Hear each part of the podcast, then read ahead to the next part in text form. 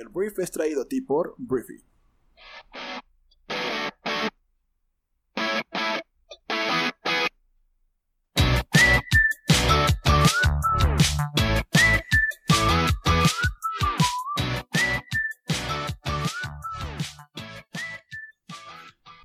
Buenos días, briefers. Muy buenos días. Bienvenidos a esto que es el Brief, el podcast en el cual puedes informarte en cuestión de minutos con las noticias pues, más importantes de México y el mundo. Yo soy tu anfitrión, Arturo, y soy uno de los fundadores de Briefy.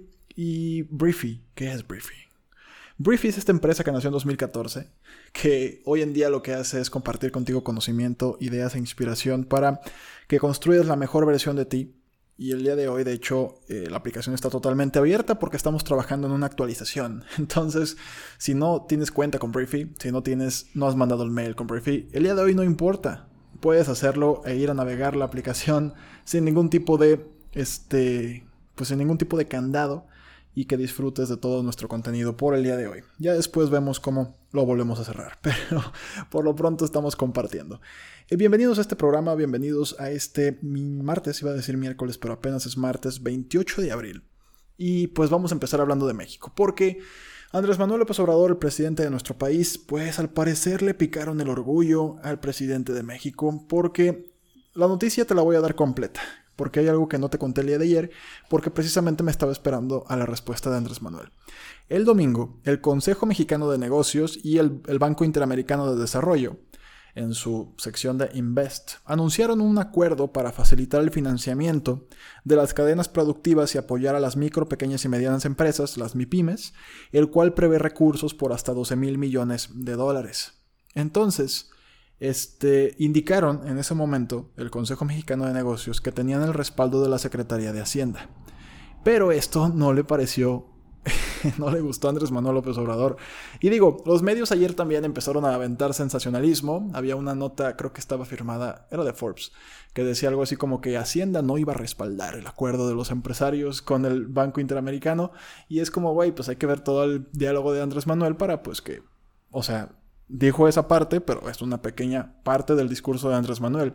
Um, ahí te va la noticia, o sea, Andrés Manuel señaló este lunes que no le gustó el modito. Ahí es cuando yo digo, güey, te ardiste, te dolió, güey. Este, porque dice que no le gustó el modito en el que el Consejo Mexicano de Negocios y el Banco Interamericano de Desarrollo, pues hicieron un acuerdo para el rescate de empresas. Le cuestionaron sobre si la Secretaría de Hacienda será o dará su aval a este acuerdo y dijo que el gobierno no podía hacer eso ese aval no podemos nosotros otorgarlo porque no queremos endeudar al país y queremos rescatar primero a los más necesitados. Y además no me gusta mucho el modito de que se pongan de acuerdo y quieran imponernos sus planes si ya no es como antes, dijo Andrés Manuel. Como, o sea, está cañón, o sea, como Todavía no sabemos ni en qué consiste nada. Es más, Andrés ni siquiera tiene idea de, en ese momento no tenía idea de en qué consistía. Y ya estaba metiendo la cizaña de que las cosas de antes, que se hacían bajo el agua. Y es como, no, güey, o sea, espérate, Andrés Manuel, aguanta, aguanta. O sea, lo que dice Andrés Manuel es que él está de acuerdo dependiendo de si no le cuesta al pueblo, o sea, al erario público. Que a veces, o sea, hay que, hay que acordarnos de que el pueblo somos todos. A pesar de que de repente uno parezca que el pueblo es la gente tal vez de menos recursos, no. El pueblo es todo México. Porque de repente uno dice, oye, pues el pueblo quién es, ¿no? Pues todos los mexicanos. Entonces Andrés Manuel dice que si no es a cargo del presupuesto, que adelante. Porque si es a cargo del presupuesto, no lo acepta. Entonces, así está la cosa. ¿Qué dijo después el em, Consejo Mexicano de Negocios? El representante del Banco Interamericano de Desarrollo en México, Tomás Bermúdez, y el Consejo Mexicano de Negocios dijeron que eh, el acuerdo que, se llegó, al que se llegó con el, pues, la Organización Mexicana para financiar a las empresas, eh, no representa deuda adicional para el gobierno. En una llamada con medios indicó que tienen el respaldo de la Secretaría de Hacienda una vez más. Es en el sentido de que México es accionista del Banco Interamericano de Desarrollo a través de la dependencia y pues nos han dado el respaldo para seguir adelante con el programa. Entonces aquí ya no sé si la Secretaría de Hacienda ya dio el respaldo y no lo dijeron Andrés Manuel. Pero el punto es que este, lo que están diciendo todo el mundo es que no va a representar una deuda adicional para México, es decir, no le va a costar el dinero al erario público. Yo creo que esto literalmente es un tema entre el Banco Interamericano y las empresas mexicanas. Entonces, pues pareciera ser que está en orden, ¿no? Entonces, pues así está la cosa, ¿no? Así está la cosa.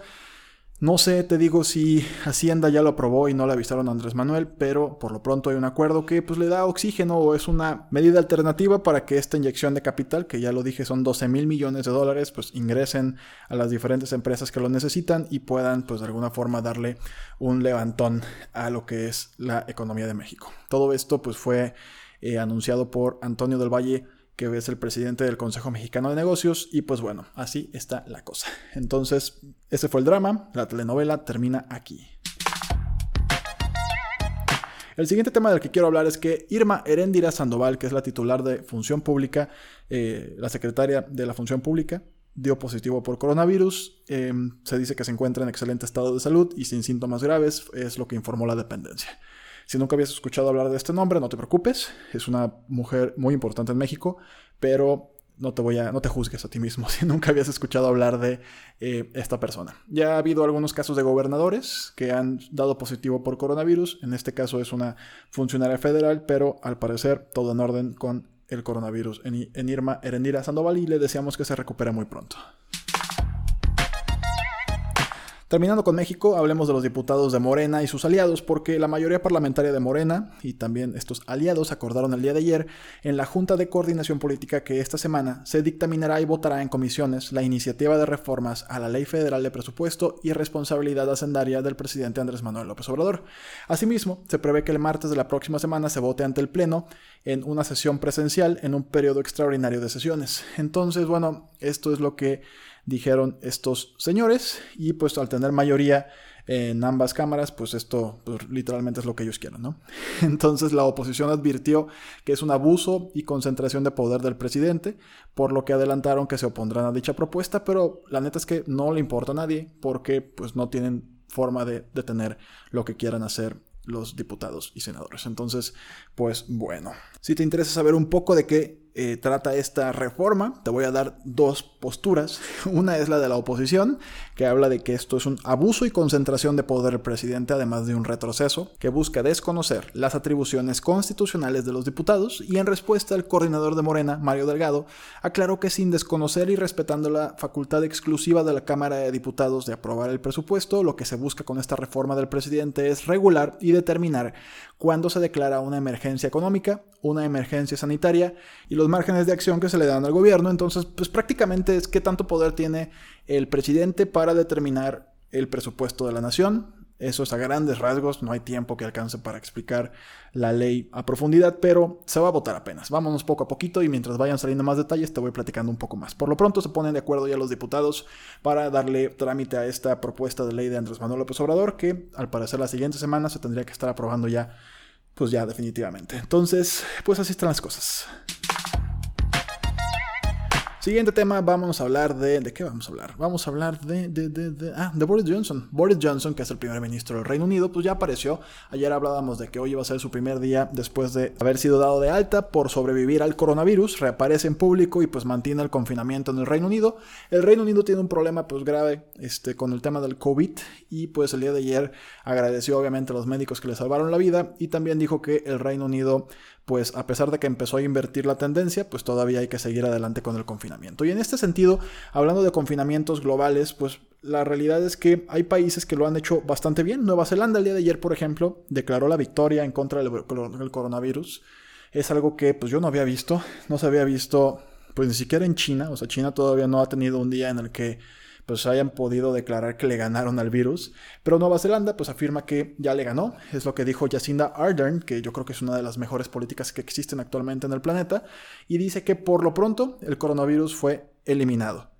Dice que ya no ya detuvieron la transmisión comunitaria del coronavirus, se mantienen todavía este, en contra de la complacencia y de querer salir a las calles y que relajen las medidas. Todo esto todavía eh, va a mantener también las restricciones sociales, pero pues qué bonito que haya países que hayan logrado hacer esto, ¿no? No muchos países, entendiendo también, porque yo de repente veo, güey, Nueva Zelanda, primer mundo, y sí, Nueva Zelanda es precioso, y la gente que va a Nueva Zelanda no se quiere ir nunca. Tengo por lo menos tres conocidos que se mudaron a Nueva Zelanda por intercambio, por una chambita así de dos meses y no, no, no, volvieron, o sea, se quedaron a vivir allá. Entonces, pues es un país genial, también mucho más pequeño, mucho más civilizado, mucho más educado, mucho más controlable. Este, entonces, pues lo lograron en, Nueva Zelanda y pues qué gusto que haya casos de éxito de este tamaño ya en el mundo, ¿no? Pero bueno, el tema es que si lo vemos a nivel global, ya hay diferentes países que pues empiezan a ver la luz o ellos creen que están viendo la luz al final del túnel. Ya hay este pues países como incluso Italia que han visto momentos muy complicados. Italia, Nueva Zelanda ya lo mencioné, que ya anunciaron la reducción de los bloqueos por coronavirus. Y eso te lo digo simplemente para que pues entendamos que esto tiene un final, ¿no? Esto tiene un final cuando hacemos las cosas bien. Que incluso países como Italia, que tiene la segunda mayor tasa de muertes por coronavirus, ya va a permitir que fábricas y sitios de construcción reabran desde el 4 de mayo y van a autorizar visitas familiares limitadas mientras preparan un final gradual para el cierre, fue lo que dijo el primer ministro Giuseppe Conte.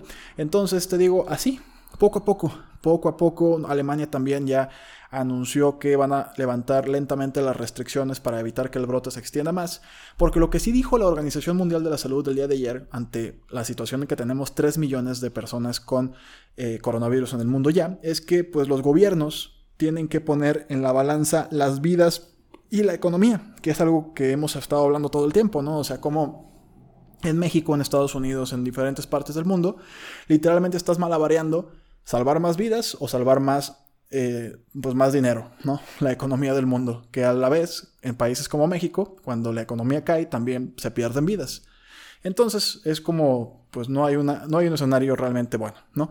Entonces lo que dice la OMS es que los gobiernos, al tener que poner en la balanza las vidas y la economía, dicen que si abrimos o reabrimos la economía demasiado pronto, se arriesgan a sufrir o nos arriesgamos a sufrir un impacto mayor en la economía. Y ayer salió un artículo precisamente en el país en el cual pues hablaba de México como la necesidad económica y también el valemadrismo han hecho que se complique la situación en México en un punto crítico del coronavirus, ¿no? O sea, hay mucha gente que ya dice, no, güey, no pasa nada, cáele, vamos, venimos, este, vamos a visitar de lejecitos a la amiga y salimos en el coche y no pasa nada. O sea, ese tipo de acciones pues no ayudan, ¿no? O sea, no ayudan. Yo sé que tal vez pasaste un cumpleaños solitario, pero pues el hecho de que hayan ido a felicitarte o de no pasa nada, hacemos una reunioncilla, al cabo nadie tiene, aquí entre los amigos ya llevamos 15 días confinados y nadie le dio y pues ¡pum! De repente hay una persona que no tiene síntomas. O sea, estamos jugándole al fregón, la neta, en México. Entonces, em, y estoy hablando de los casos privilegiados, ¿no? Hay mucha gente que por necesidad sale, lo he mencionado hasta el cansancio. La gente que se aglomera en el metro o la gente que tiene que salir a chambear, pues caray, no tiene de otra, hay que trabajar. Entonces, hay que mantener la calma, queridos amigos y amigas. O sea, hay tanta información en redes sociales acerca de cómo ha habido ejemplos globales en la historia de pues, personas que decidieron aguantar situaciones de confinamiento y pues obviamente quien lo lleva al extremo y habla de los judíos que estuvieron pues encerrados en los campos de exterminio, de que si ellos aguantaron a esa situación, tú no puedes aguantar encerrado en tu casa. Caray, o sea, es más fácil decirlo que hacerlo, sobre todo cuando hablamos de necesidad económica. Si eres una persona que no tiene necesidad económica y te estás juntando a hacer carne asada o a jugar Game Boy o a jugar PlayStation o a jugar lo que sea, pues sí, la neta es que no estás siendo responsable y espero que recapacites y te encierres hasta que el gobierno tome la decisión de reabrir nuestra economía. Porque pues no debemos jugarle a que no nos pasa nada, ¿no? No debemos hacer eso. Porque ayer estaba escuchando un reporte muy interesante acerca de, más que los ancianos, los obesos las personas con problemas cardiovasculares son los que tienen muchas más posibilidades de morir en estos casos. Entonces, ah, pues cuídate mucho, sigue echando ganas y vamos al tema que sigue. Hablemos de economía y vamos a hablar de unas cuantas empresas y de em, Estados Unidos. Porque, híjole, en una entrevista con la cadena financiera CNBC, el asesor económico de la Casa Blanca, Kevin Hassett, aseguró el día de ayer que la crisis causada por el COVID y las medidas adoptadas para prevenir su avance, prevenir su avance, podrían llevar a la economía de Estados Unidos a contraerse entre un 20 y un 30%, mientras que el desempleo podría llegar al 17%. El economista adelantó que las cifras del Producto Interno Bruto en el primer trimestre, que se darán a conocer de hecho mañana, serán ya negativas, pero advirtió que lo peor se verá en el segundo trimestre cuando espera una contracción de hasta el 30%. Para el tercer trimestre, este asesor del gobierno de Trump confía en que habrá una tendencia bastante positiva a medida que se reabra la actividad. Si se confirman los pronósticos, la caída del Producto Interno Bruto de Estados Unidos entre abril y junio será la peor desde la Gran Depresión. Con respecto a la tasa de desocupación, Hassett adelantó que en abril alcanzará el 16 o 17%, disparándose desde el 4.4% registrado en marzo a medida que se hacen sentir los efectos de la pandemia en los negocios del país. Entonces, las mismas previsiones ya había, ya había entregado Hassett el domingo en el programa This Week de ABC. Y pues pues al parecer sí Estados Unidos va, pero corriendo a algo parecido a lo que fue la Gran Depresión. Esperemos que no se quede o no se mantenga ahí y como él dice, en el tercer trimestre del año veamos un rebote pues brutal, ¿no? Por lo pronto hay 26 millones de trabajadores en Estados Unidos que han solicitado el subsidio por desempleo en las últimas cinco semanas, borrando de un plumazo todos los empleos creados desde la crisis financiera del año 2008. Estamos hablando de, de caray, 12 años, 12 años. Entonces, pues bueno, eh, Hassett, que es, te digo, un asesor económico de Donaldo, cree que los próximos meses para los estadounidenses serán terribles. Entonces, va a haber mucha implementación de políticas. El gobierno de Estados Unidos está aventando lana neta como padrino de bautizo, este, con centenarios, ni siquiera un bolo así medio pinchón, no, centenarios. Entonces, pues esperemos que si me estás escuchando desde Estados Unidos, la pases lo mejor posible y que le eches muchas ganas y que no te puedo recomendar más cosas porque no conozco tu situación en particular. Pero mucha fuerza, un abrazo y esperemos que esto pues efectivamente pase el tercer trimestre del año y sea un rebote que pues devuelva a este país pues la grandeza que tiene en temas económicos, en tantas cosas que tienen buenos los estadounidenses y el país. Lástima que tienen un presidente como el que tienen, pero eh, pues esperemos que eso también cambie en noviembre. Por cierto, ayer se le preguntó a Trump si planeaban posponer las elecciones de noviembre y él dijo que no. Yo sí estaría valorando si las pospongo porque pues yo creo que esto va a terminar pegándole duramente en su este pues en su credibilidad. Yo sí creo que le va a afectar mucho el manejo que le ha dado la crisis. Entonces, vamos a otro tema, vamos a hablar de, de empresas, porque la Fórmula 1 que bueno, la Fórmula 1 es este deporte en el que pues, los carros, supercarros, los carros más veloces del mundo, creo yo. Híjole, tal vez si eres un snob de los carros, igual me vas a contradecir y no son los más veloces del mundo. Pero bueno, la Fórmula 1 planea comenzar su temporada 2020 en Austria a principios de julio. Entonces el anuncio se dio minutos después de que el Gran Premio de Francia fuera cancelado definitivamente este año. La Fórmula 1 dijo que anunciará el calendario para su temporada 2020 a la brevedad y países como Bélgica, donde hay carreras programadas para agosto, aún no tienen una fecha para el fin del confinamiento. Por lo pronto, el 5 de julio en Austria se supone que arranca la temporada de la Fórmula 1 y em, pues todavía es un veremos, ¿no? Pero por lo pronto, este, pues la Fórmula 1 quiere volver a la normalidad, pero pues los diferentes países definitivamente van a dificultar esos planes. Ha habido actividades virtuales, creo que hace no mucho no estoy seguro de cuándo, pero fue en marzo. Este, hubo carreras virtuales piloteadas por los pilotos oficiales de cada una de las escuderías, pero todo fue este, digital en videojuego. Y pues fue divertido. Ahorita ya hay torneos, si no estabas enterado, hay torneos de diferentes ligas. La Liga MX en México está haciendo un torneo de eh, de fútbol en FIFA. y los jugadores de FIFA son jugadores como, no sé, el América tiene Giovanni Dos Santos, por ejemplo, etcétera, ¿no? Entonces, pues caray, esto es como un mundo realmente paralelo. Ayer estaba viendo un meme de cómo los supersónicos hace, pues, en los noventas, sacaban este tema en el cual tenías clases virtuales y... y a este, ¿cómo se llama el papá de los supersónicos? No tengo idea, ya no me acuerdo. También estaba su jefe regañándolo por una videoconferencia. O sea, básicamente híjole, y los supersónicos lo veíamos como el futuro distante, ¿no? Obviamente todavía no tenemos casas en los cielos, ni tenemos autos voladores para todos, pero en, cuestiones de las actividades rutinarias que hacemos, pues ya estamos en la era de los supersónicos, ya llegamos a ese punto. Entonces, pues bueno, por lo pronto la Fórmula 1 vuelve en el mes, según ellos, de julio. Hablemos de El Salvador, que es un país aquí en Centroamérica que es precioso, pero tiene muchos problemas. El Salvador es un país en el cual, francamente, en estos momentos yo no me metería. Entonces, bueno, el presidente de El Salvador se llama Nayib Bukele, autorizó a la policía y al ejército a utilizar fuerza letal para defender a la población y combatir a, las maras, que son pues las famosas pandillas del país. Em, coincidiendo con uno de los fines de semana con más asesinatos desde que llegó al poder hace casi 10 meses. Literalmente pues les permite ahora a la policía matar pandilleros en El Salvador después de este sangriento fin de semana. Entonces es lo único que voy a decir de El Salvador, te digo, precioso país, pero con unas condiciones sociales muy, muy, muy complicadas. Hay una foto que estoy viendo en este momento, literalmente es un policía y tiene pues a un montón, no sé cuántos son, tal vez 300 personas que presumo que son maras, parte de estas pandillas, que todos están rapados, todos tienen tatuajes más o menos en las mismas áreas, literalmente parecen clones y están pues hincados y como apoyados en la cabeza del medio, digo, en la cabeza del de adelante con la cabeza gacha, pues. Entonces son imágenes que tú dices, wow, el problema de inseguridad, pues que está ocasionado claramente por las bajas eh, probabilidades de que un niño a los 3, 4 años comience a estudiar y se desarrolle correctamente y que pues no está en un ecosistema en el cual pueda convertirse en una persona de bien. Entonces terminan en pandillas como las maras, ¿no? Entonces, pues caray, la noticia es tal, el presidente de El Salvador le da permiso a su policía y ejército de asesinar pandilleros para proteger a la población en El Salvador.